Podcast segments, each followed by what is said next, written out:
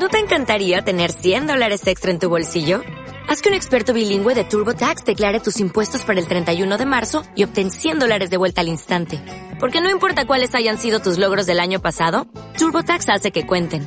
Obtén 100 dólares de vuelta y tus impuestos con 100% de precisión. Solo con Intuit TurboTax. Debes declarar para el 31 de marzo. Crédito solo aplicable al costo de la presentación federal con TurboTax Full Service. Oferta sujeta a cambios o cancelación en cualquier momento.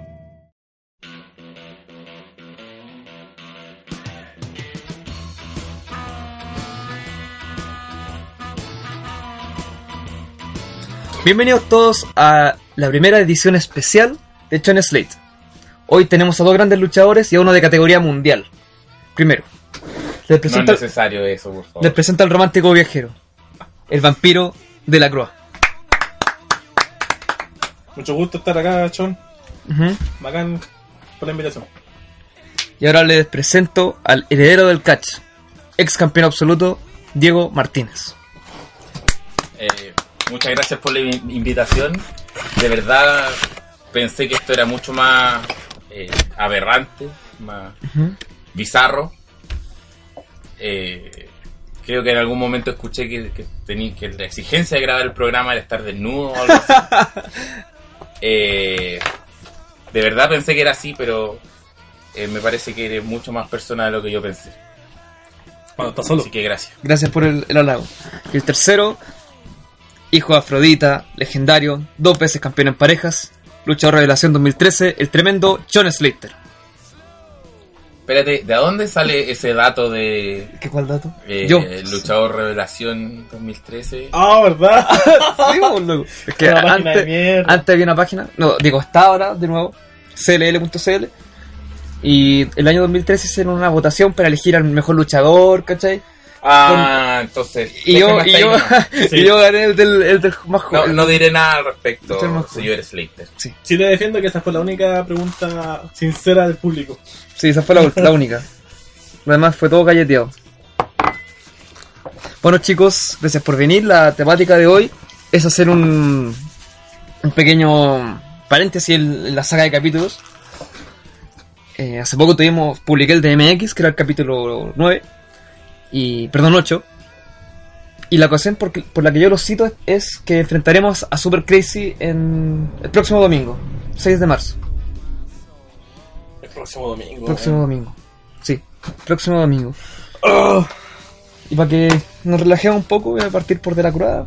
eh, repasemos un poco de tu historia personal, cómo llegaste a CLL y a la lucha libre. eh, ya, partamos a la lucha. Cuenta la luz, weón. ¿Sí? Eh, sí, Sí. en verdad nos puso nervioso el hecho de que apagara la luz. Por favor. La- la- Queremos ver qué pasa. Hace lo mismo con todos los invitados de cuando hacerlos sentir cómodos y en el momento que se sienten cómodos apagar la luz. sí, eh, funciona mucho. Nunca falta. Qué pasa. Manténgase dentro de sus pantalones, señor Slater, por favor. ¿Cuál era la pregunta? Eh, para partir por tu inicio, y para que te relajes más, ¿cómo partiste en la lucha libre? ¿Cómo puedes tener esos pósteres aquí, weón? no, sí, ¿qué tiene? güey? No son de él, estoy seguro. ¿Hay algo que le llamó la atención? Ya, eh, yo llegué a la lucha como fanático, igual que casi todo. Creo. Ujú. Hubo un tiempo donde arreglábamos esas teles antiguas que tenían estas perillas, culiadas. ¿Ya? ¿Sí? Con alicate, ¿no? Sí, pues. Y Teníamos que arreglar la antena para ver la, la WF Ujú. con la pantalla, con, con la weá de la pantalla muy bien, ese wea así. Pero lo disfrutaba. Y hubo una lucha de un grande que es para descanse, que es Trisona, ¿Ya? contra Matt Hardy. Y Matt, Matt eh, corre hacia Benoit ya en el ringside. Benoit lo hace rebotar. Y cuando Matt se devuelve, lo engancha en un DDT. Y ahí yo quedé loco y fasciné por el resto de la vida. Y ahí seguí a Matt Hardy, que no es un gran luchador, pero igual me gusta. Y ya por el 2010 me dije, ya voy a buscar lucha libre en Chile. Y no sé si habrá sido coincidencia que Celere se llame Chile Lucha Libre. Que yo puse Lucha Libre Chile. Y la primera weá que me salió fue Revolución. Punto net, una así. Y abajo me sale Chile Lucha Libre. Y abrí los dos. Y vi un, un video de la escuela de que estaba abriéndose. Que fue el Wrestling Factory 3. Sí. Y me dije, ya, aquí voy a enviar el correo. Hice los preparativos. Fui con mi papá. A ver qué onda. Y me gustó. Y ahí empecé a entrenar. Yo a CLL le llegué gracias a internet. Después el, entre- el entrenamiento fue difícil. Creo que me costó el caleta porque el requisito para poder entrenar era que a mí me fuera bien en el colegio. Y no me fue bien en el colegio. Mm. Repetí un curso y. y tuve que ir a CLL. ¿Cuál curso fue? Fue segundo. Segundo medio. Después. Ya subí las notas y pude volver. Y lo bueno es que ya llegué con una base. Y me demoré relativamente poco en poder tener la experiencia de subirme un ring. No fue en un show oficial de CLL.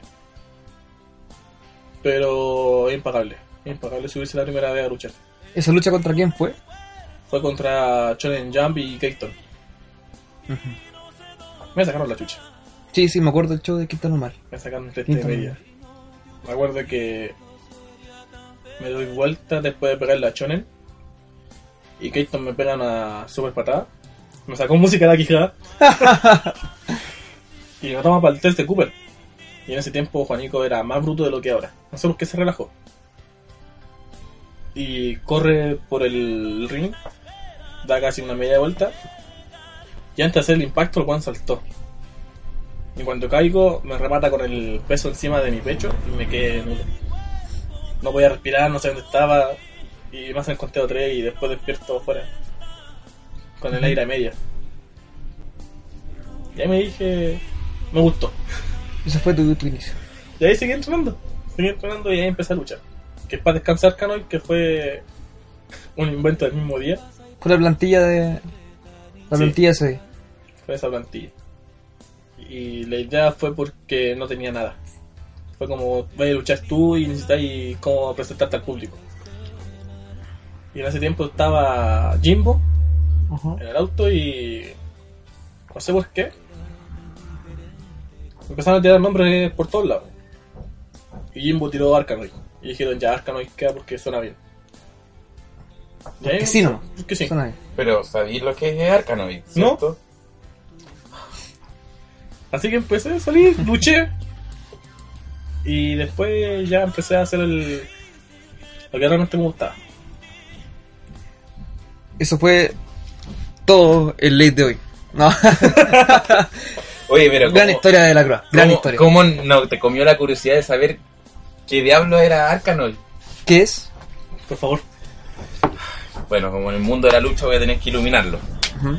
Arkanoid es un juego, un videojuego. voy a consiste- googlear al tiro. Consiste en una, en una nave espacial, entre comillas, que debe destruir unos bloques. Que es básicamente el típico juego de la paletita que le pega una pelota que rebota en unos bloques. Ya. Ah, ya, ya. Ese es. es Arkanoid.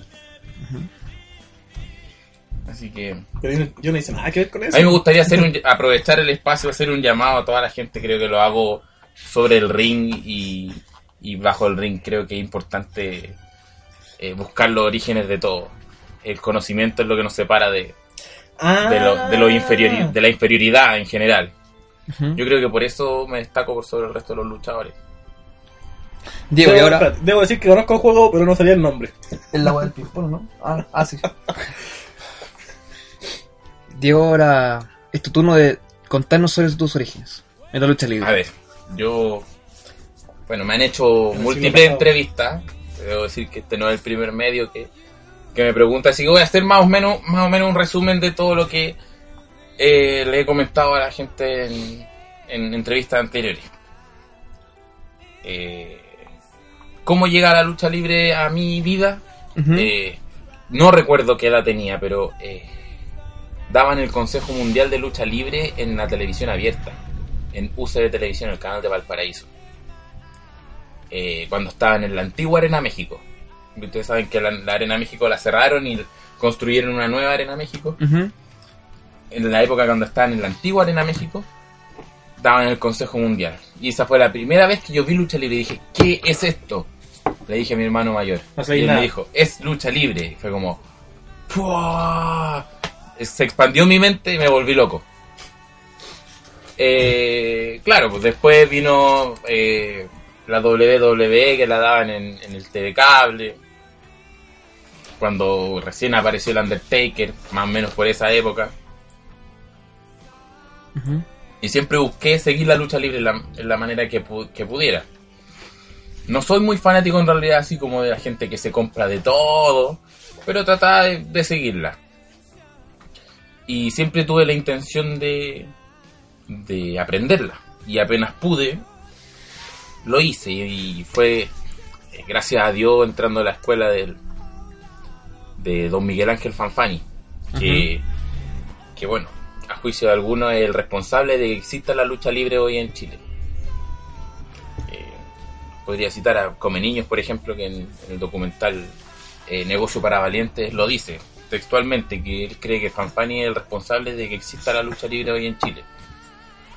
Eh, mi respeto a la trayectoria de ese gran luchador y creo que es cierto. Eh, entonces tuve la fortuna de aprender de él y creo que de ser uno de los alumnos más aventajados porque finalmente he sido el que el que más provecho le sacó a las enseñanzas de él. Eh, ejemplos sobran. Eh, y, pude debutar en, en lo que él denominaba como la catedral de la lucha libre en Chile, que es el Teatro Caupolicán. Debo decir que en el momento de mi debut eh, no estaba en mi mejor momento luchístico.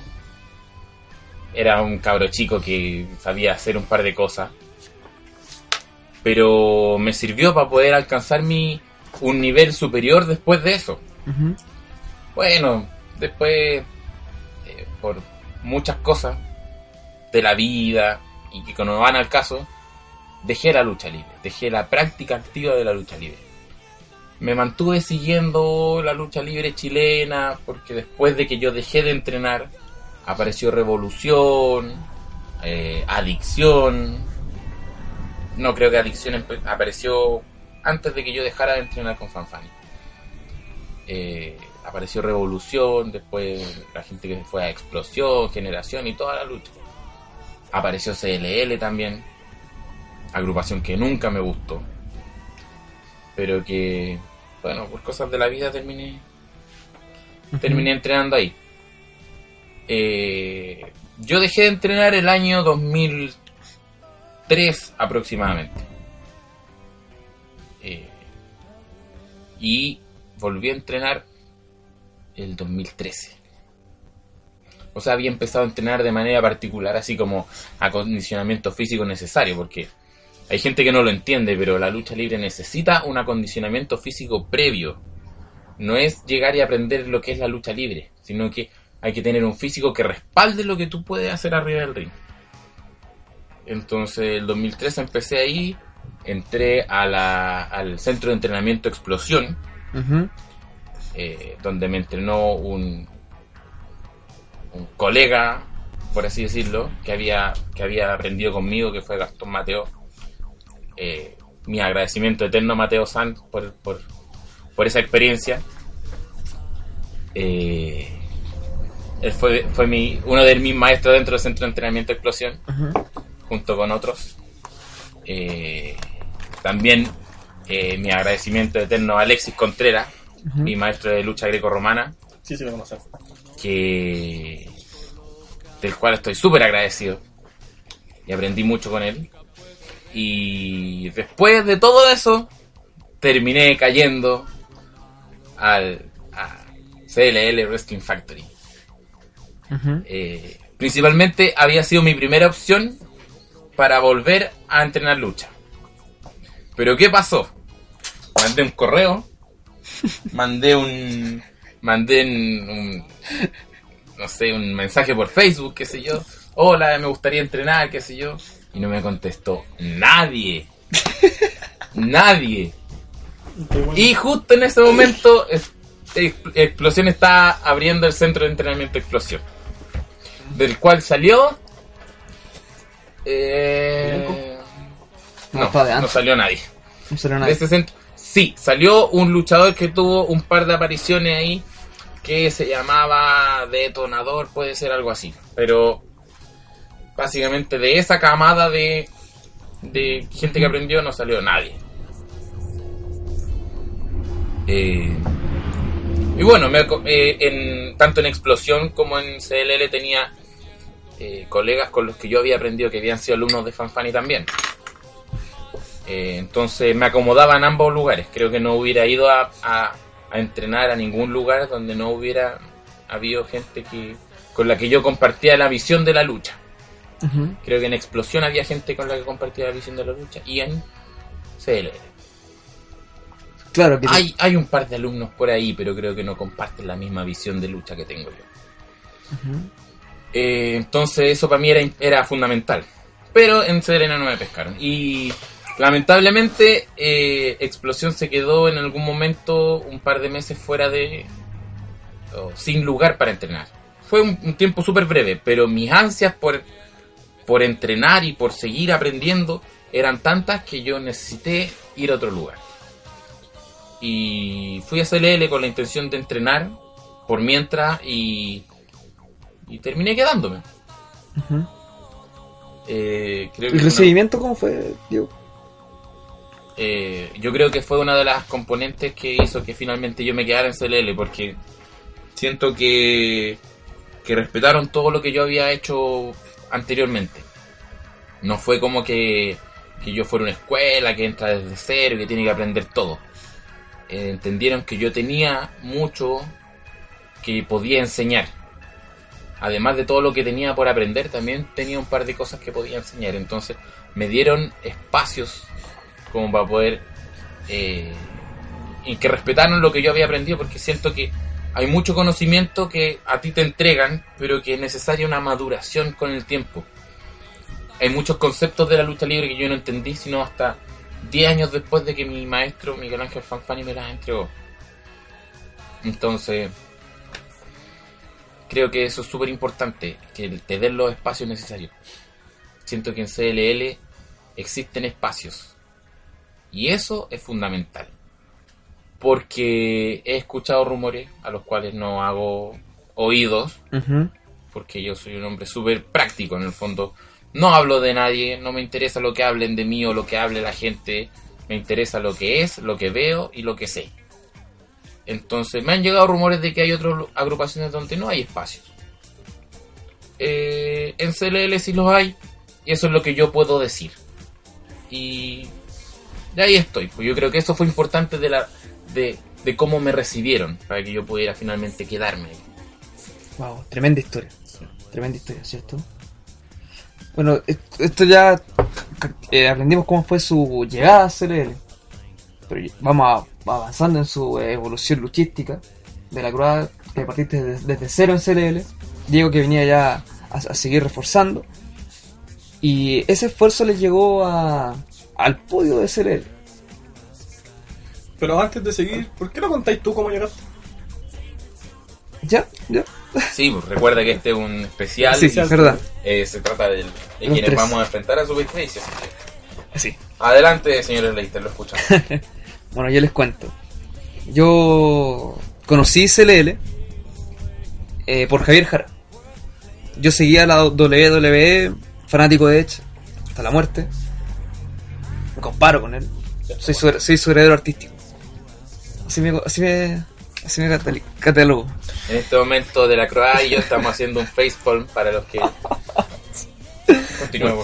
Entonces yo tenía la idea de meterme a la escuela, pero tenía mucho miedo de lesionarme, de tener una lesión en el cuello y la médula espinal, la misma que tuvo Edge.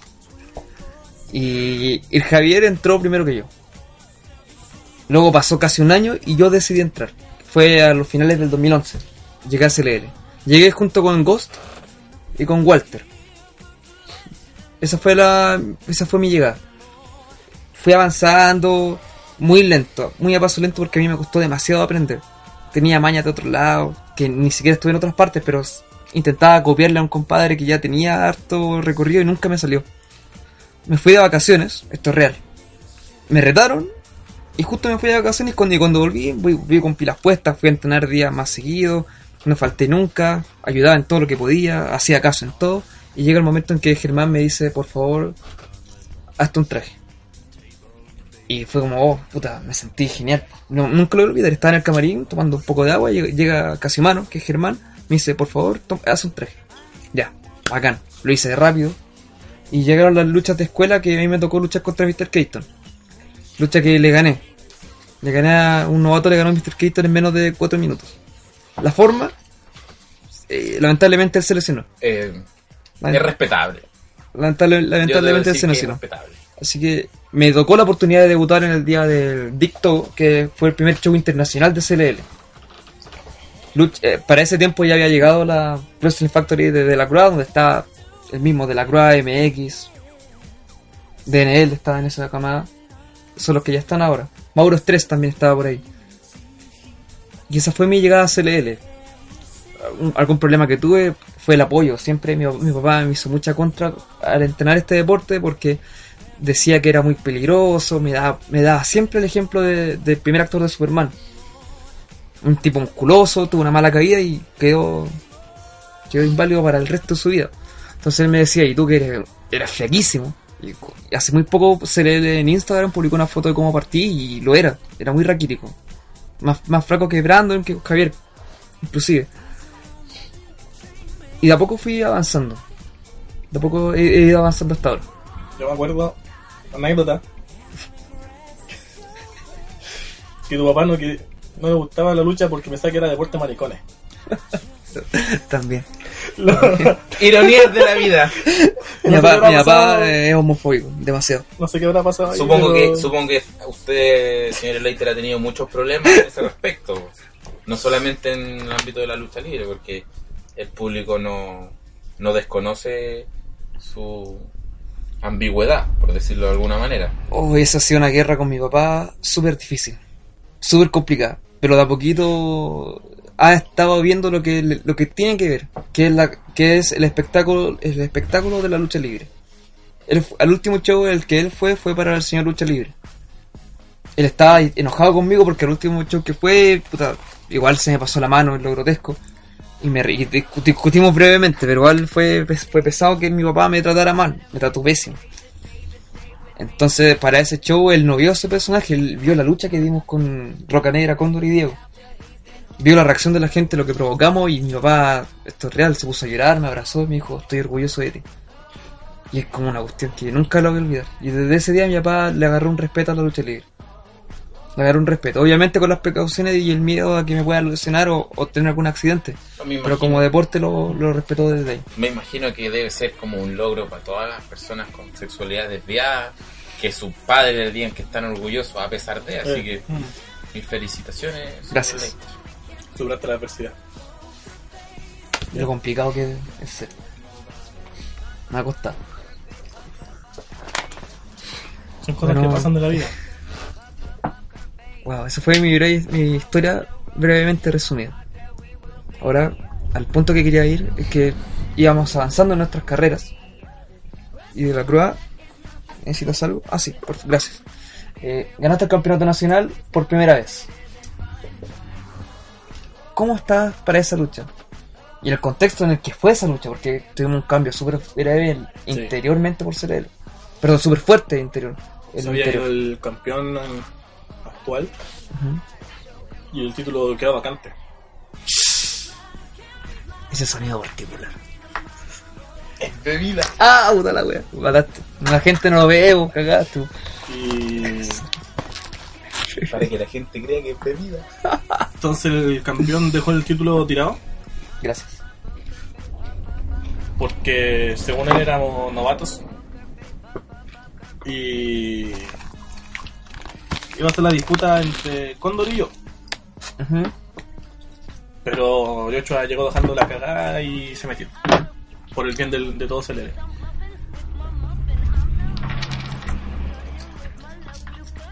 el oh, cuando cuando supe que el campeón T se había ido me dije ya tengo que ganar ese título sí o sí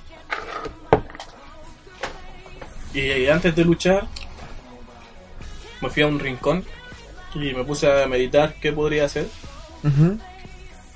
y prácticamente me aproveché de que al cóndor le pegaron mucho. Porque Joshua siempre ha sido un tipo gigante imparable. Que si se enfada con alguien, no te va a dejar tranquilo como si nada. Y en esa lucha la agarró con Condor. Me acuerdo que me pegó un botazo, Joshua. Y me dije, ya aquí me escondo por mientras. El tema es que quedó Condor con Joshua y empezaron a pelear entre ellos. Me acuerdo que el Condor logró sacar al a Joshua para fuera del ring. Yo de sorpresa lo tomo y le hago una Sniper Driver que lo enterré de cabeza, no me acuerdo en ese momento. Y lo cubrí inmediato y el conteo llegó a 3. Ganarlo sí me gustó. Lo que no me gustó fue no haber derrotado al campeón actual, Ujú. al que dejó el título vacante. Eso me dejó frustrado por mucho tiempo. Pero por algún motivo se fue. Para mí escapó. Un- Se fue. Escapó, dejó tirado. Sí. Después de eso tuve. Tuve varios momentos de defensa buenas y defensas malas. Por ejemplo, una vez quedé frustrado porque Drago me pegó un campanazo.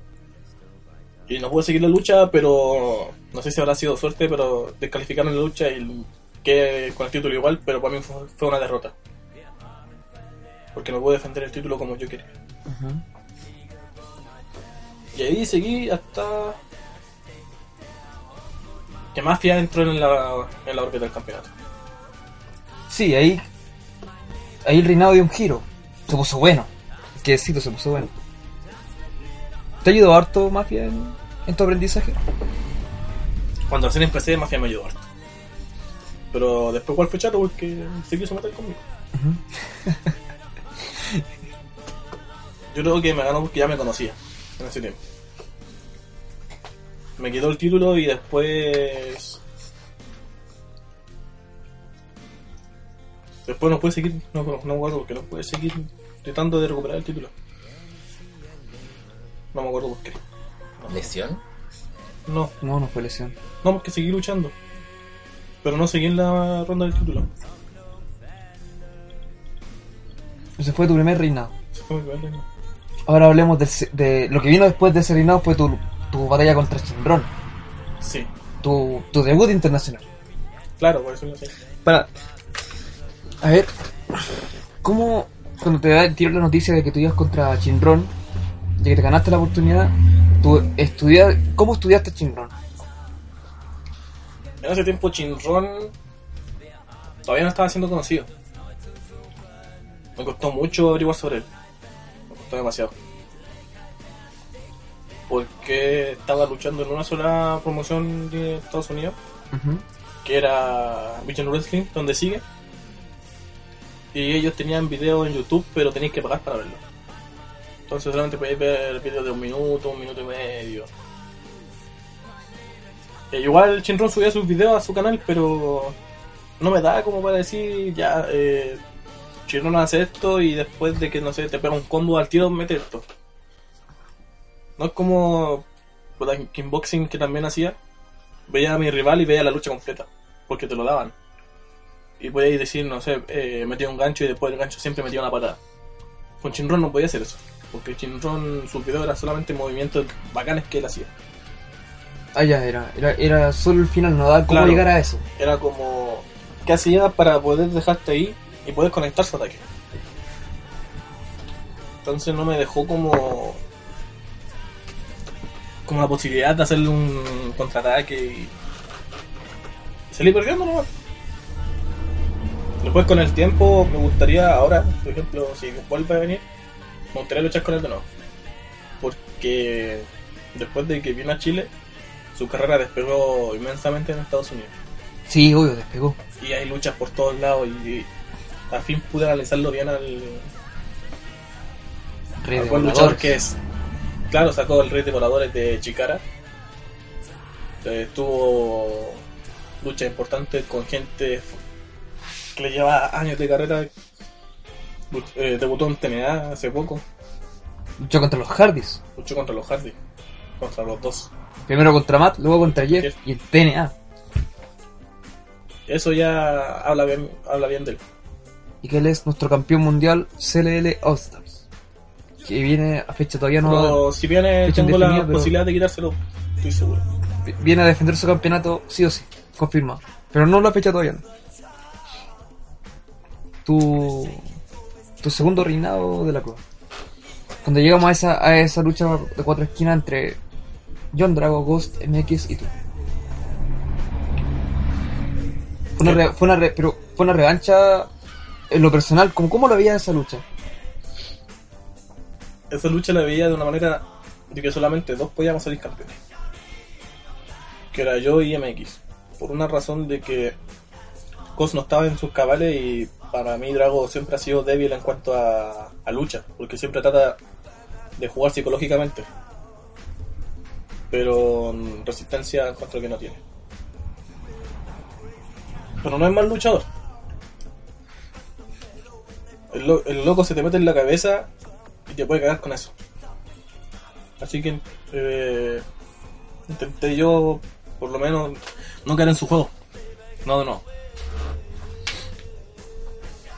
Eh, cuando. Y de cosa no me preocupaba porque sabía que se iba a centrar en MX. Entonces, si por ejemplo, llegase a cosa eliminar a MX, ya estás cansado. No me va a costar tanto. Pero MX se aprovechó de que Ghost le quiso hacer una trampa y se la reversó y eliminó a Ghost. Después Drago quiso hacer el juego mental con MX y lo cagué. Y ahí la lucha fue MX y yo. Fue, fue difícil. Fue difícil porque más que una lucha con MX era luchar, como dijiste delante, luchar conmigo. Para demostrar quién soy. Porque tuve la oportunidad de hacerlo una vez y no pude.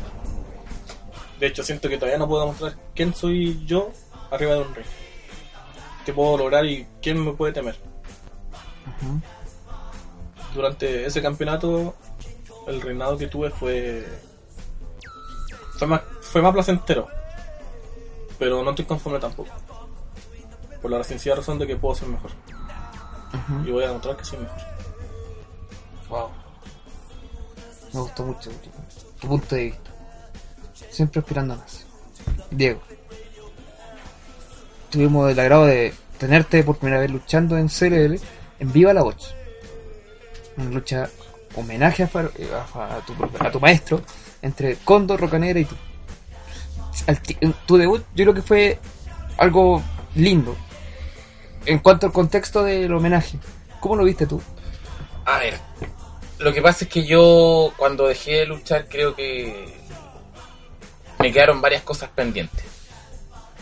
Entre ellas todavía tengo cosas pendientes, pero es- son más difíciles que se den. Eh, por ahí hay un alumno de, de Fanfani que, que siempre fue el campeón para Fanfani y que el único que pudo arrebatarle de alguna manera ese título de campeón fui yo. Eh, pero el que todos conocen como el campeón eh, fue él, entonces creo que tengo una lucha pendiente con él. Eh, es- muy difícil que se dé, pero eh, puedo nombrarlo. Sí, por supuesto. Si me está escuchando por ahí en algún en algún lugar, señor Toro sabe que tenemos una lucha pendiente. Toro americano. actualmente Toro. Sí. Eh, creo que me gustaría medirme por última vez con él para ver quién es el real campeón de Fanfani Break Catch. Pero creo que otras de las luchas pendientes que tenía era con el señor Roca Negra y con el señor Condor Kid. Entonces, mi debut en CLL, bajo mi visión, era eh, hacer algo que tenía pendiente. Entonces, para mí fue satisfactorio. Eh, en realidad, esa fue esa lucha fue en fiebre. Mi debut fue Perdón, fiebre. eh, solamente con, con Condor Key. Sí. Porque en ese momento Roca Negra venía de una lesión y, y no estaba activo en ese momento, por decirlo así. Pero tuve la suerte de que mis dos primeras luchas dentro de CLL fueron una primera con Condor, que, bueno, pequé de, de, de inexperto, de venir sin training y perdí, pero cosa que solucioné la siguiente lucha con Roca Negra y Condor. Que creo que el poder meterse en la mente del rival no significa ser un, luchador débil. Claro, a lo mejor físicamente, como decía de la hay un Dragon más débil físicamente. eh, debilidad que de la que carezco y en realidad soy luchador completo, entonces eh, pude hacerle frente a los dos sin ningún problema. Así que esa fue mi visión respecto de mi debut, considerando esos dos shows como, como mi debut como un todo. Fuimos avanzando y, y creo que llegamos a un momento súper súper lindo de tu carrera, que es la final del Señor Lucha Libre. Sí, Que nuevamente te topaste con, con Condor, Roca Negra y el tremendo Chen Slater. Esa final... Esa Eh, final... A ver, yo creo que no. O sea, está bien decir el tremendo John Slater, porque en realidad en esa lucha el señor Slater eh, estuvo a la altura de, de, de tres alumnos de Fanfani. Yo creo que el señor Slater acá presente se ha ganado mi respeto con, con el paso del tiempo, más allá de su condición anómala, de su bueno, no, no me gustaría especificar, pa- puede que haya gente que esté comiendo en el momento de escuchar el- el- esta grabación o que esté que esté con, con familia, hijos, personas menores que pueden o sin criterio formado, pero todos saben cómo es el señor Slater. Pero a pesar de todo eso, eh, de su sexualidad anómala y todo eso, creo que se ha ganado eh, mi respeto de alguna manera a punta de, de lucha. Y creo que es cierto que fue tremendo en ese momento el señor Slater. Por, por poder hacer el peso a, a otros tres alumnos de Fanfani. Eh, eh, yo creo que en ese momento no, no, lo no lo dimensioné. Pero fíjate que habían pasado meses desde mi debut en CLL y ya estaba siendo el finalista del señor Lucha Libre. Creo que fue algo súper importante. Para cualquier luchador habría sido algo súper importante. Eh, yo lo veo como un, un escalón. Creo que mi camino va en ascenso y es como una escalera. Y ese claramente fue un escalón, un paso súper bien dado. A pesar de que no gané. Creo que. Creo que ahí. Ahí también pequé de inexperto. Creo que esa lucha marcó para mí un quiebre dentro de mi forma de ver la lucha. Porque creo que hay cosas que pude haber hecho durante esa lucha que no hice. Creo que eh, quizá eh, el exceso de confianza me hizo permitirle ganar a Condor. Pero eso no se ha vuelto a repetir, así que eh, quedo conforme con mi desempeño en esa oportunidad. Y estamos hablando del año 2000 2014. Que fue redondo para ti. Entonces yo creo que tú has sido el... Es que no era primero que todo no entraste como novato a CLL. Yo creo que eso te favoreció demasiado en comparación a, todos nosotros, los que debutamos en un año. Pero tú en ese año tuviste luchas con, tus compañeros, la final, y consagramos a en la sala de campeones tu ascenso a la división absoluta. Fuiste el campeón absoluto de Chile Lucha Libre. O sea, a ver, tenéis que considerar que yo soy.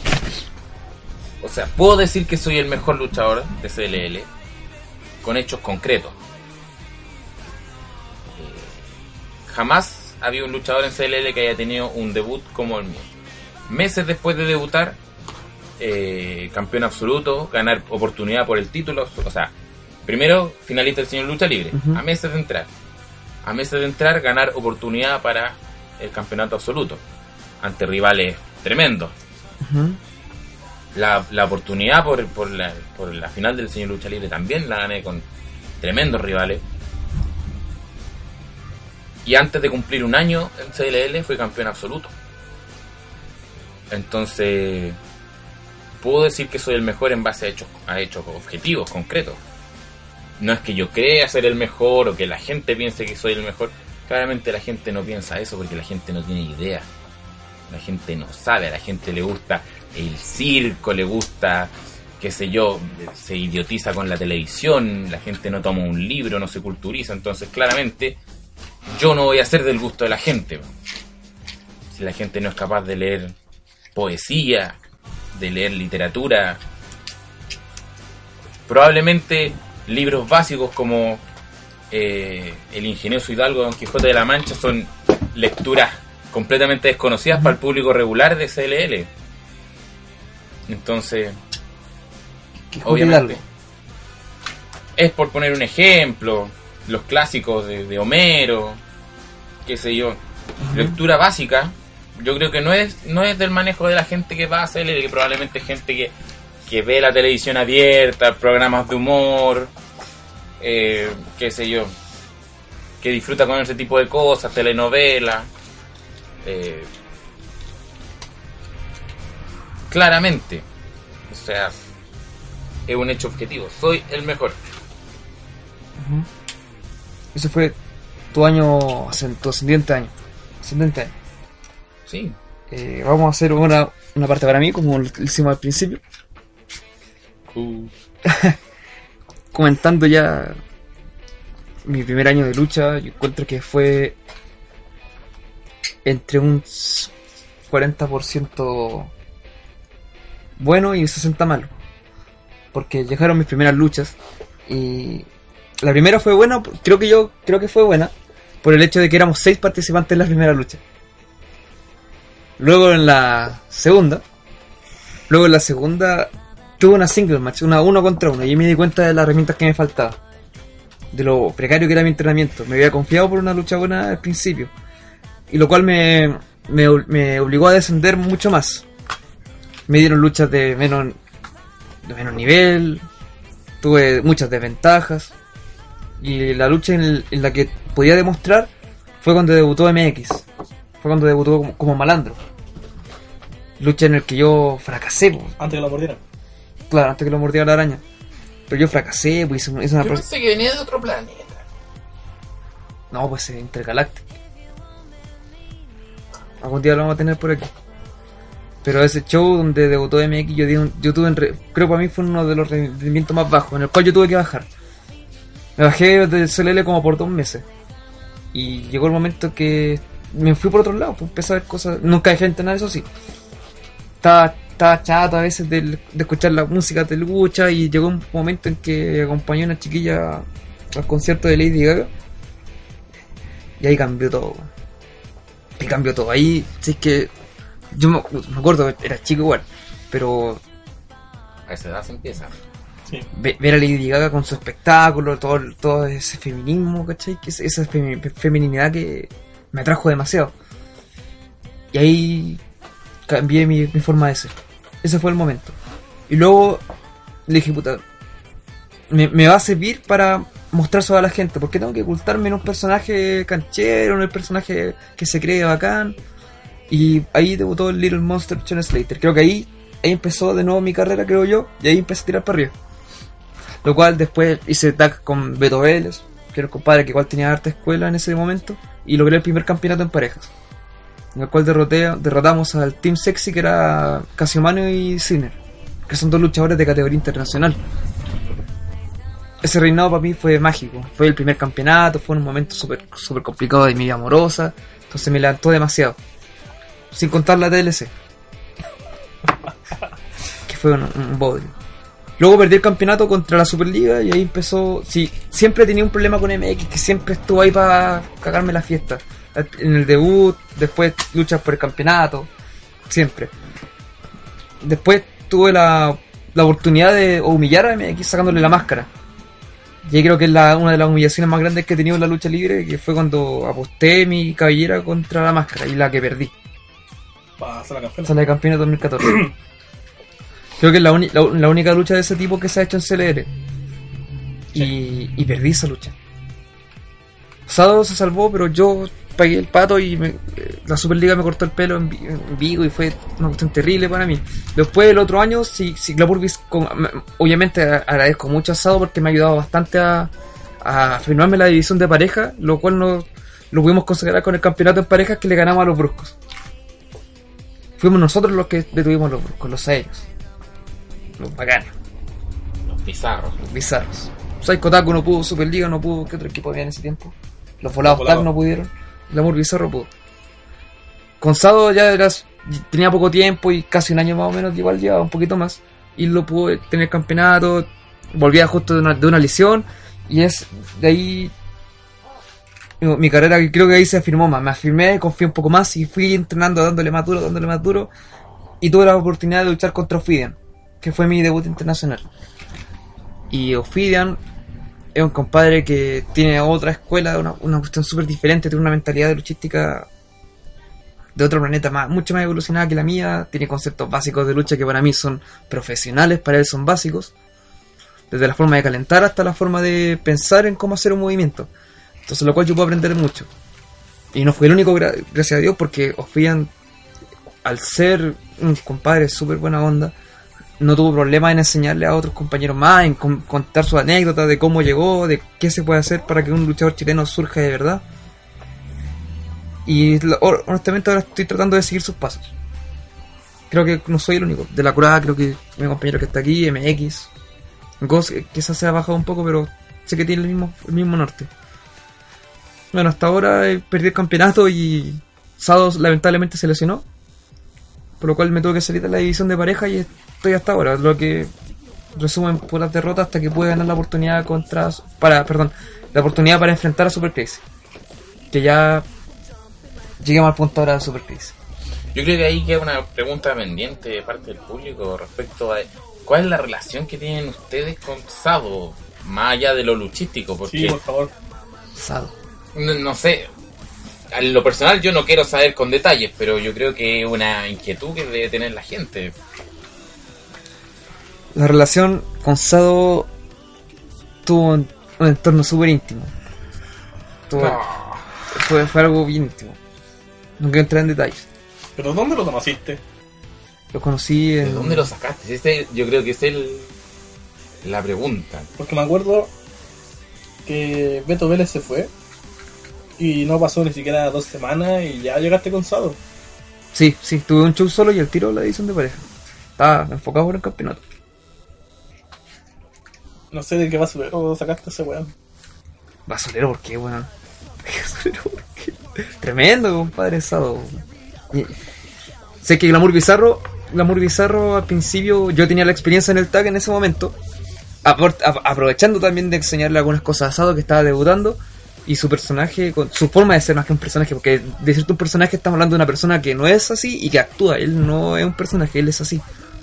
Entonces nos pudimos llevar muy bien desde el minuto uno. Yo siempre he tenido la duda de qué pasaría si yo luchara con él, porque básicamente yo debo ser el luchador que más dolor le hace sentir a, a su contrincante y de hecho finalmente gano porque eh, mis contrincantes no son capaces de soportar el dolor que yo les infrinjo. ¿Qué va a pasar el día que yo luche con Sado? Eso siempre ha sido como una inquietud que tengo. Yo vino que tú has- yo, yo vino que la única forma de que tú tengas para vencer a Se va a Sado enamorar. es día de rendición. Y la única forma, tendrías que tocar su punto G luchístico.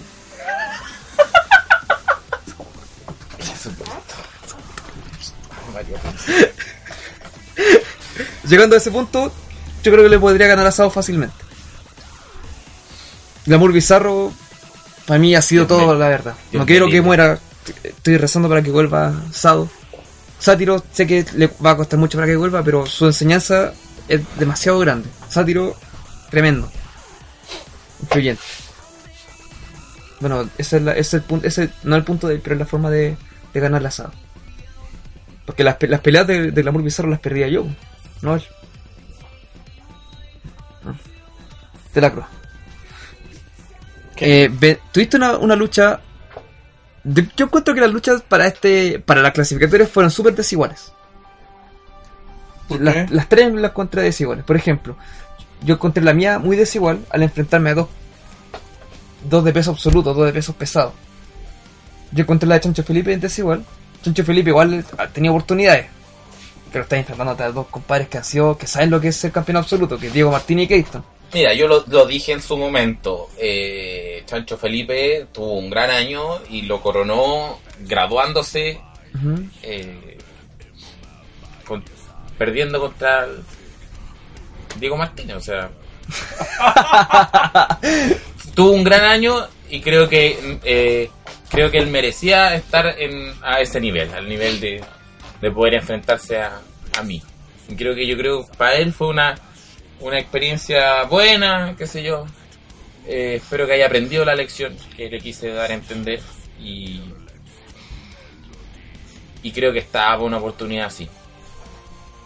De haber ganado, lo dudo. Si hubiera estado a lo mejor en otra llave, él podría haber ganado quizás. Sí, lo, lo, lo veo así. Pero Por ejemplo, yo encuentro que de todos, en todas las llaves, se, se, no solo se enfocaban en todo en un rival. Yo encuentro que la mía fue así. Yo encuentro que Joshua solo se enfocó en mí. Solo en atacarme a mí, entramos a la lucha así. Reaper aprovechó esos espacios porque Glenn cuando Es ataca que- uno te da la espalda. es que Pero- ese es el cuento. pero- Yo creo que, que, eh, de la Croa, de la Croa eh, eh, lo dijo claramente. Eh, Joshua eh, se enfoca. Yo creo que tiene ese problema. Y yo creo que por eso ha sido efectivo Saiko Taku. Porque Shonen Sí. Jump logra enfocarse en lo que Joshua no es capaz. Mm. Entonces, por eso él, tu- él pudo ganar el campeonato absoluto y por eso probablemente tú pudiste pasar la llave. Claro, Joshua, primero que todo, hizo su pega de terminarme. Yo encuentro que la cuestión que me hizo afuera, yo encuentro que le- deberían suspenderlo o sancionarlo porque fue demasiado arriesgado. No, no porque me lo hizo a mí, sino si lo hubiese hizo- ha hecho cualquiera, Discrepo, pero está en el top, en el número uno. Estaba yo. sí. No, eh, fue, no, me- siento orgulloso de eso, si me lo aplicó a mí. Pero Joshua eh, me, me dio mucho tiempo para recuperarme y ahí aproveché mi, mi- mi forma de pasar, porque le- se enfocó en River, bajó su defensa en un bajó su defensa, pa, lo pudo conectar. De la cruz, enfrenta hasta dos campeones, dos campeones. Uno con no tanta experiencia que es Brandon y uno un tremendo que es Casumano. ¿Estás preparado para esa lucha? ¿Te sentías capaz de, Si me, fue- si me preocupaba de aprovechar la oportunidad de la sacada de chucha que va a recibir Brandon por parte de ambos, sí estaba preparado. Pero encontrarme con Germán, con Casumano de nuevo, que me lo he tomado dos veces me ha costado mucho luchar con él. Pero Casumano es abusivo y vio una gran posibilidad de abusar mucho de, de Brandon. Que para mí Brandon no es un luchador que pueda luchar individual por sí solo todavía. Porque para mí las parejas son débiles. Porque cuando luchan en single bajan toda su, Ujú. su calidad luchística, no sé por qué. Quizá porque están solos, no se sienten seguros. Sí, una temática obviamente diferente. Entonces no era tanto.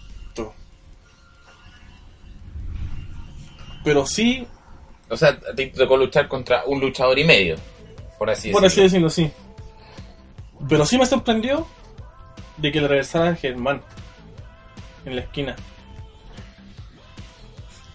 Ahí me dije, esta es mi oportunidad y tengo que hacerlo.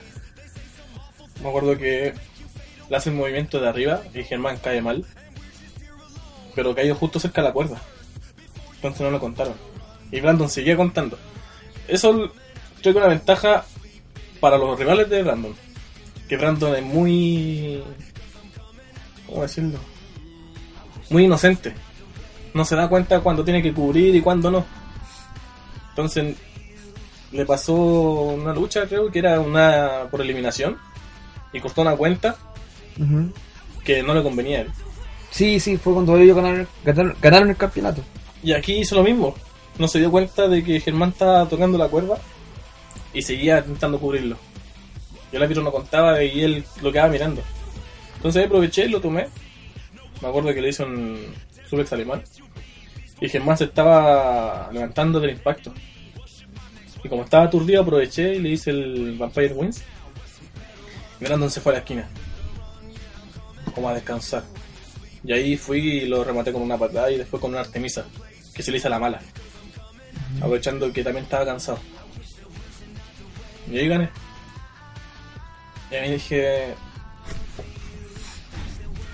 Estoy subiendo un peldaño más. Eso, Diego, me costó mucho. fuiste contra Chencho Felipe, que es un debutante en ascenso. Y Mr. Keaton, tu, tu rival, creo yo. Que siempre ha estado ahí para... Sí, yo, a esta altura creo que ya esa rivalidad ya está más que zanjada. O sea, creo que la última vez que me ganó. Ya se me olvidó la última vez que me ganó Mr. Keaton. Eh, y yo puedo recordar claramente cuáles fueron las últimas veces que yo le gané. El, el último show, de hecho, le gané. Entonces, creo que ya no es una rivalidad. Yo creo que es una paternidad que ya debería estar asumida por parte de él. Eh, sí, creo que es un rival complicado. Creo que se complica el- porque uno siempre tiene un, un abanico de herramientas de, que puede usar. Uno usa estrategia, la fuerza, la técnica, eh, el conocimiento luchístico, la experiencia, etcétera, etcétera. Pero cuando el rival te conoce, se te va acortando ese abanico. Eso es cierto. Entonces, yo, eh, bueno, rivales como eh, Condor Kid o Mr. Keaton, que ya conocen mi estilo luchístico, ya han probado, eh, han mordido la lona, han, han mordido el polvo conmigo, ya saben cuáles son mis herramientas, entonces me obligan a, a ir más allá. De cierta manera, eh, me hacen tener que innovar sobre, sobre mis propias herramientas. Entonces creo que eso es complicado y eso me costó un poco. Pero bueno, el resultado está a la vista, todo se eh, cayó por su peso y, y claramente, insisto, con que ya no, no, no lo veo tanto así como una rivalidad. ¿Alguno de ustedes recuerda la última vez que Mr. Keaton me ganó? No, yo no. Ahora, No. claramente debo decir que eh, yo soy un, un- un luchador. Creo que lo que yo hago es lucha libre. La lucha libre se gana vía rendición o por conteo de tres. Creo que el resto es, eh, es circo. O sea, si me dicen que, que van a haber unas mesas y que hay que quebrar unas mesas, para mí eso no es lucha libre. Entonces, prácticamente podríamos decir que yo no he perdido el campeonato absoluto. Eh, claro, no hubo rendición ni conteo de Bueno, sí, sí hubo conteo de tres. Pero la mesa es un, es un- la mesa es un, es un elemento demasiado determinante dentro de, de una lucha. Creo que eh, me hubiese gustado que, el- que la lucha de sala de campeones, por ejemplo, tuviera una estipulación distinta. Como por ejemplo que fuera vía rendición exclusivamente o, o algo así. Eh, no está- me desvío un poco del tema, lo siento. No, pero está, Está bien. Eh, está bueno, está bueno. yo creo que hice uso de los recursos que tengo en la lucha. eh, y bueno, el resultado esperado. Creo que eh, cuando uno es un luchador profesional no, no hace las cosas hasta que le salen bien una vez, sino que hasta que no falla. Y yo soy un luchador profesional porque eh, no fallo. Rindo al rival, eh, le gano y paso por sobre él. Entonces, fue lo que hice. Ahora, debo decir que me llamó la atención la reacción final de, de, de Mr. Keaton. Siento que eh, Sí, fue raro. de cierta manera él se había como se había conformado con, con, con, con el vulgo, con, con, con la ignorancia de la gente y, y se había acostumbrado a que la gente de cierta manera sintiera cierta simpatía por él. Pero qué bueno que despertó ese letargo, que muchos luchadores descansan en eso. No sé, yo lo veo así. Hay luchadores que, que buscan que, que, que la gente los aplauda, que la gente los quiera y lo que hacemos en lucha libre y lo que hay que buscar es ganar. Eh, creo que, que a veces he sido juzgado y simplemente soy un, un- una persona que es práctica, que es objetiva. Así de sencillo. Eh, no he visto nunca un luchador que sea campeón gracias al aplauso del público. He visto luchadores que han sido campeones por conteo de tres, por rendición o por, no sé, sacar el título de arriba de una escalera, qué sé yo, pero jamás por el apoyo del público. Entonces, eh, creo que en cierta medida me parece positivo ese cambio de Mr. Keaton. Porque entiende que lo que pasa en la lucha libre pasa dentro del ring, no fuera del ring. Pero no deja de llamarme la atención. Wow, Eso fue el cambio de Mr. Keaton que atacó a, a traición a Chancho Felipe ya que estaba en el suelo. O sea, yo lo veo como una lección. Porque es un, el chancho Felipe está aprendiendo, está empezando y hay cosas que, por ejemplo, yo entiendo que él tenga eh, ideales y todo, pero eh, no comer carne, amigo.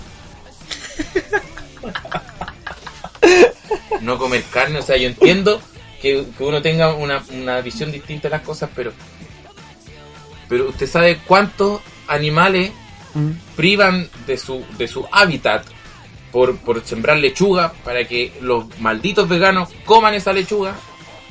Cuánta eh, fauna nativa hay que eh, eliminar, eh, aves, roedores, que tienen su hábitat natural y que los sacan para darle lechuga a los malditos veganos. No, amigo. Está mal ahí. Yo creo que como todos los luchadores tiene, o como casi todos los luchadores, tiene ciertas carencias que tiene que pulir con el tiempo. Y espero que, que un día sea un, un- un chancho que se precie tal y que coma como chancho. No como no como un hippie asqueroso. Me han llegado preguntas del público. Lo que pedí en el post la- fue. Llegaron muchas preguntas. Y, y hubo una que me llamó, me llamó mucho la atención, ya que estamos los tres presentes, que vino de la quinta región. Sí, la gente de la quinta región igual nos escucha. Saludos a toda esa gente. Pero está. Justo ahora está en época festiva, Festival de Viña, Luli. Y La pregunta es la siguiente. Eh, Fortín Prat. Viendo la historia de Fortín Prat. ¿qué- sin- eh, ¿Cómo fue luchar ahí? ¿Sintieron el peso de la historia que había ahí? No. Partamos por Diego. A ver, eh, yo creo que es súper importante ese lugar. Creo que en, en lo personal para mí fue súper consecuente con lo que soy como luchador.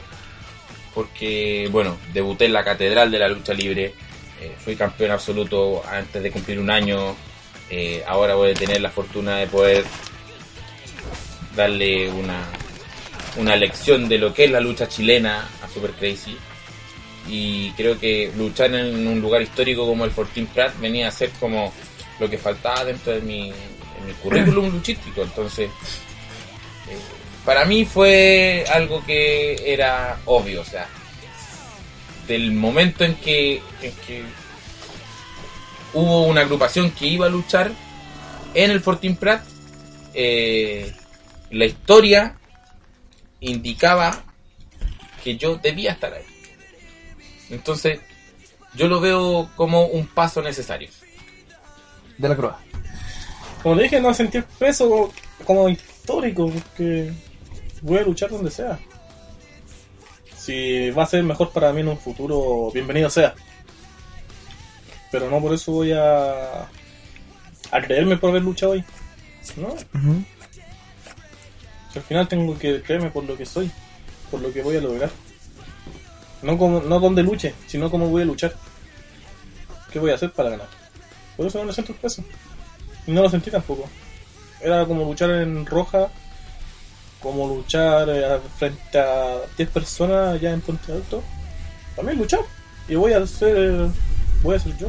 No voy a, no voy a bajar el rendimiento porque luche con más gente o con menos gente. No voy a ser mejor porque luche entre 500 personas o que no luche 300. ¿no? Y puedo citar a un, a un luchador bien grande que se retiró hace unos tres semanas atrás.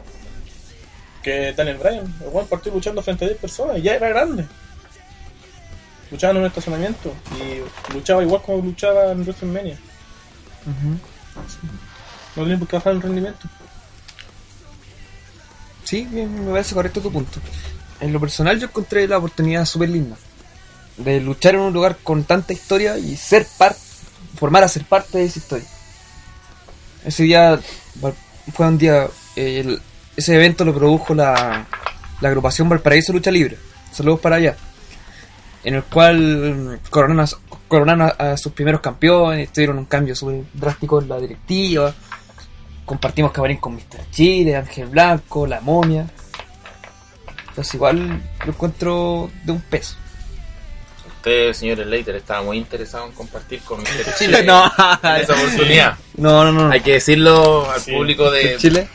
¿Puedo contar una Podemos decir, podemos decir que después de ese día, John Slater es el heredero luchístico de Mr. Chile. Estábamos cambiando de, de ropa, poniendo el traje de lucha. Y estaba nuestro camarín, un pasillo, y al frente estaba el camarín de Mr. Chile.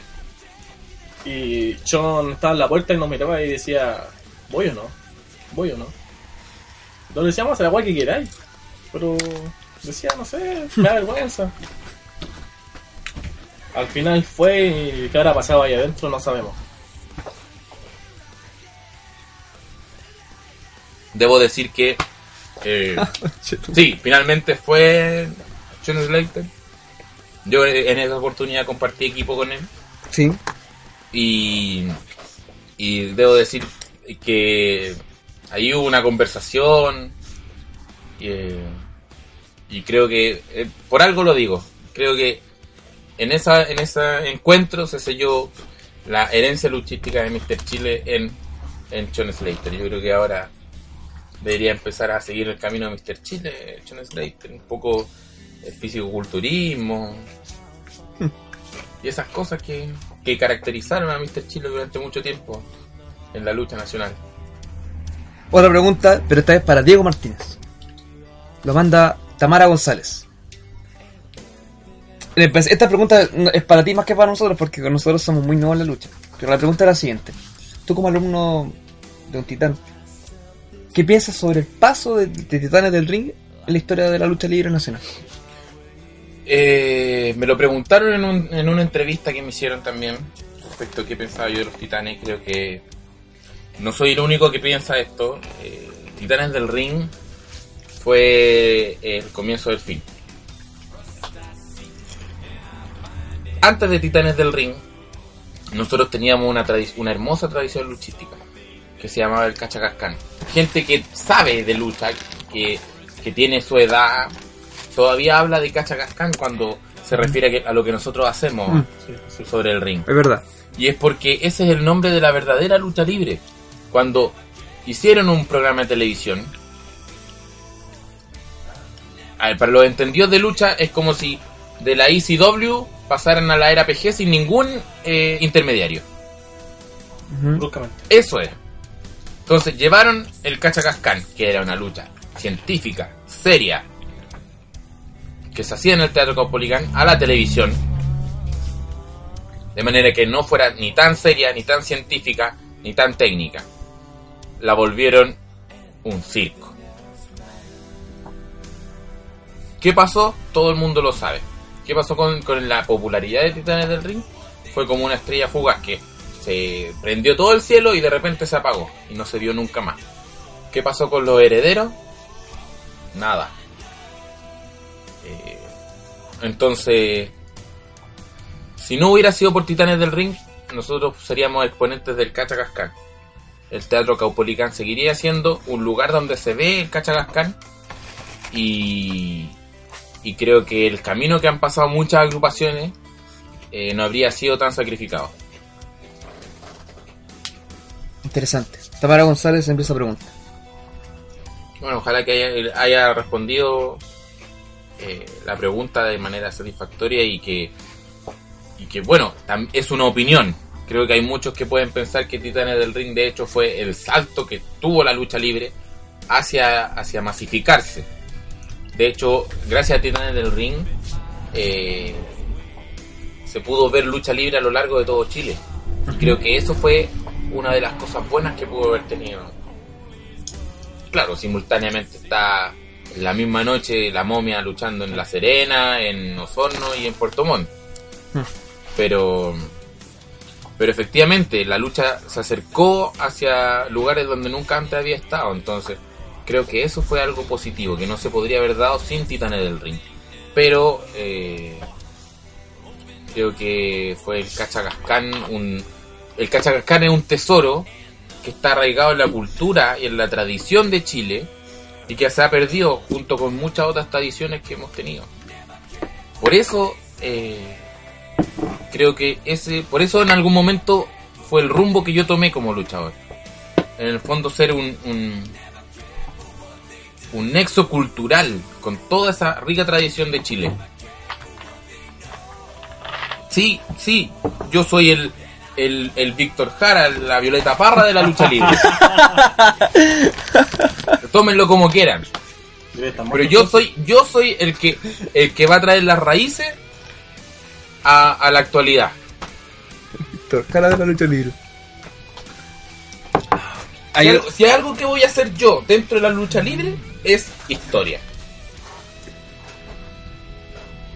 Hay una, una señorita que está yendo al público hace como tres shows más o menos que también me una pregunta por Facebook. Su nombre es Catalina Cornejo. Le pregunta de la cruz. ¿Estás soltero? Creo que es una pregunta recurrente. A mí también me han hecho la misma pregunta.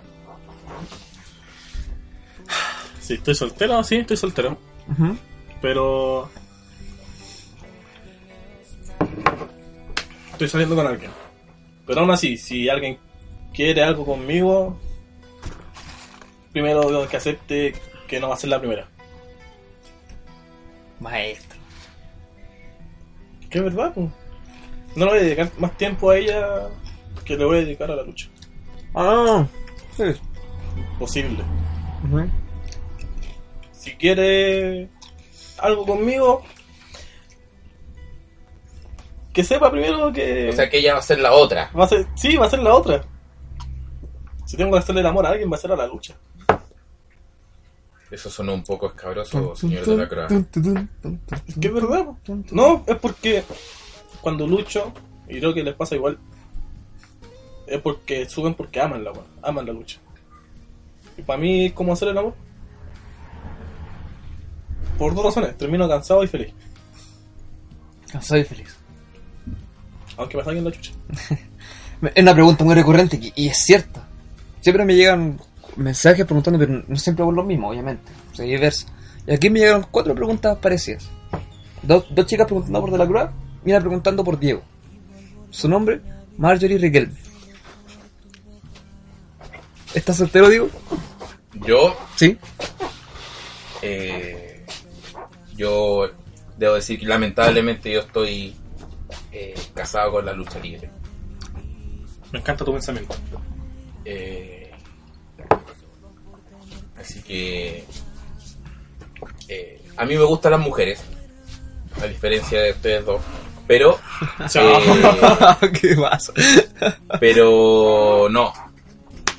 Eh, no, yo no estoy disponible para para algún tipo de de acercamiento de ese tipo.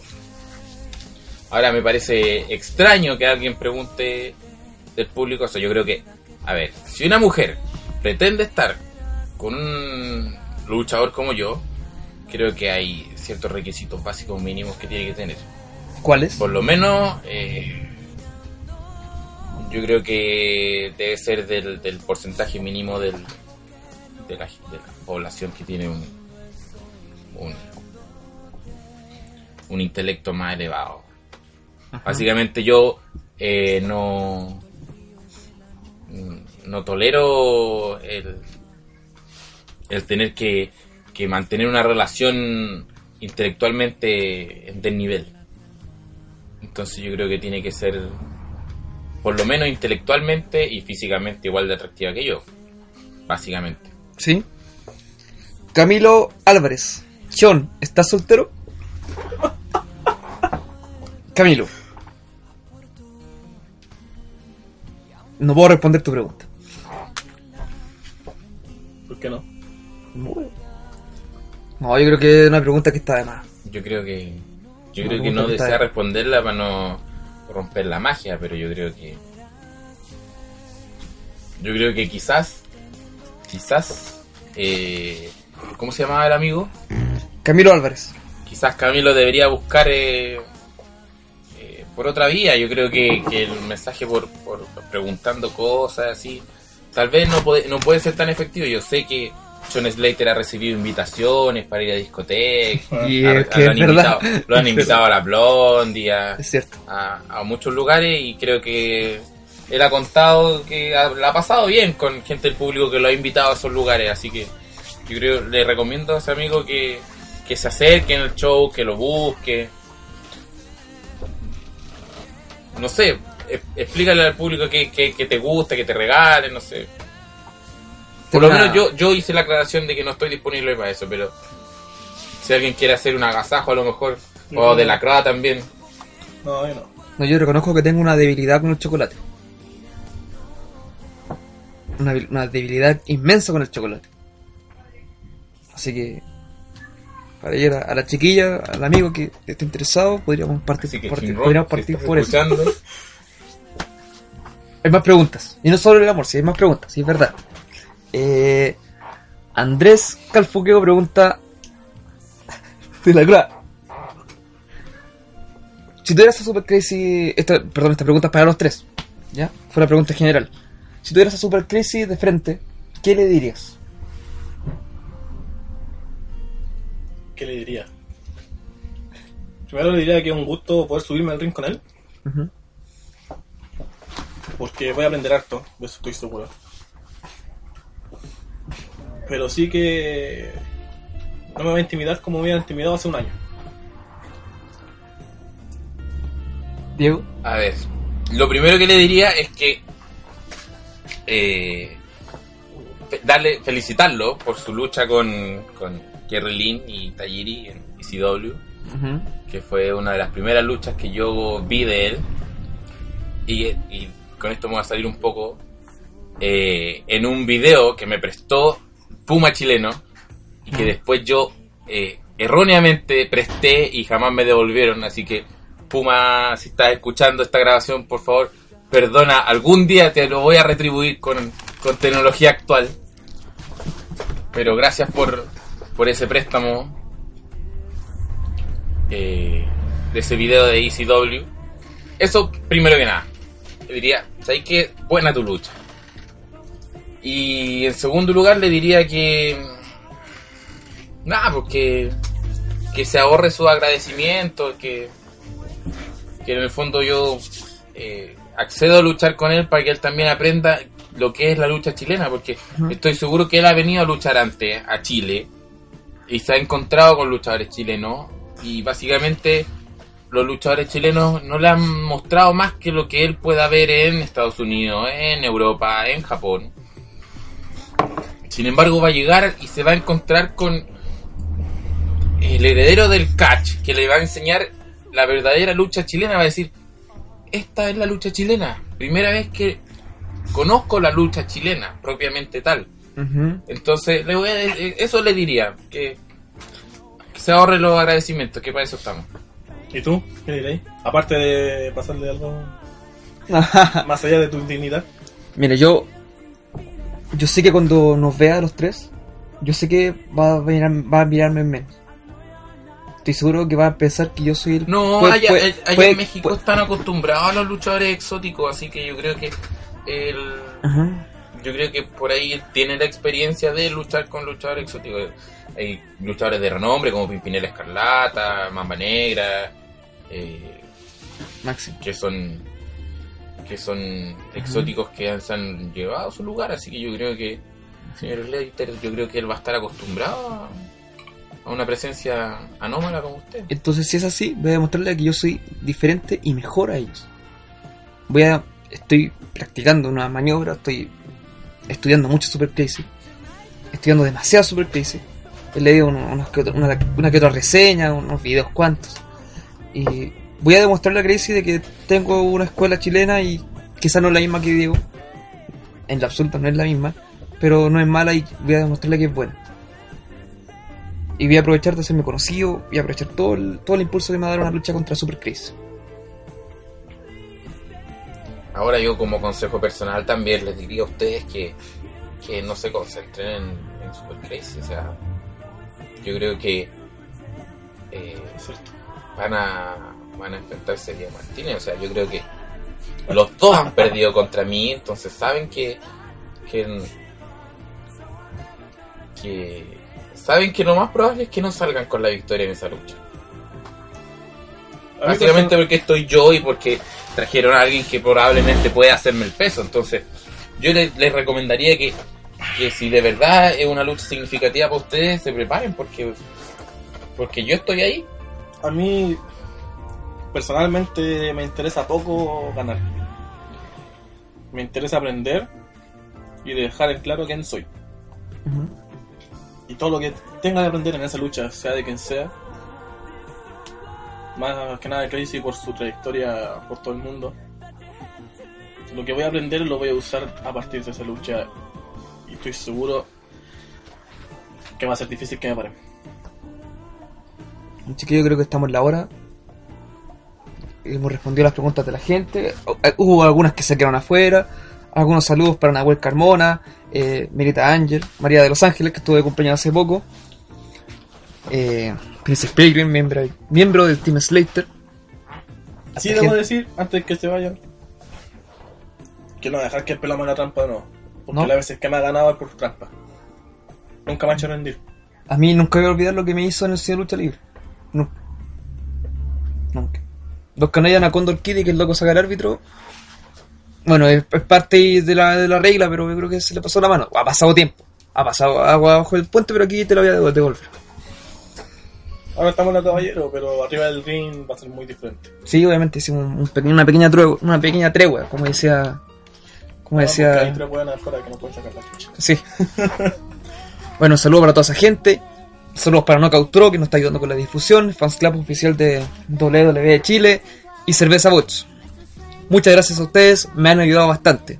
Y sigan aportando. También saludos a la gente SLL. Recordamos que este domingo, 28, se abre la escuela. Por si tú, si tú quieres ser parte, aún está a tiempo de enviar un correo electrónico. chileluchalibre.com 2 de la tarde, hora de llegar. ¿Algún mensaje, Diego, para la nueva escuela? Para la nueva escuela, eh, a ver, yo les diría a la nueva escuela que, que mantengan aterrizadas sus expectativas. Y que si de verdad quieren tener hartas expectativas, pónganse como meta ser tan buenos como yo. Eh, mejores no lo van a hacer, pero si, si quieren ser por lo menos casi tan buenos como yo, creo que es una meta súper alta que pueden ponerse para poder avanzar. Eso. Gran mensaje, por favor, atentos. a- y por, como dijo Diego también, que asistamos a la, a la nueva escuela. Aprovechemos todos los recursos que tenemos hoy en día. Estoy contento porque este es un, este es un capítulo de categoría grande con dos luchadores tremendos. Tres si me contamos a mí también. Y, por ejemplo, ya, partir, partir por mí. No, partir por mí. Dos veces campeones pareja, finalmente de lucha libre, experiencia en equipo, el rey de los equipos. Sí, ¿y qué? El rey de los equipos. El rey de los equipos. Diego Martínez, heredero del catch, campeón absoluto, finalista de lucha libre. Posiblemente nuevamente campeón absoluto. De la Croix. Dos veces campeón, campeón nacional. Luchador por el campeonato, por el campeonato mundial. Gaviota de plata, gaviota de oro, weón. El Marco Antonio Solís de la lucha libre. Yo debo decir que a lo mejor, a lo mejor el campeonato, y con esto no quiero adelantar nada a la gente, pero creo que, creo que el campeonato absoluto ya me está quedando chico. ¿Sí? Solo eso digo. Chao chilenos. ¿Sí?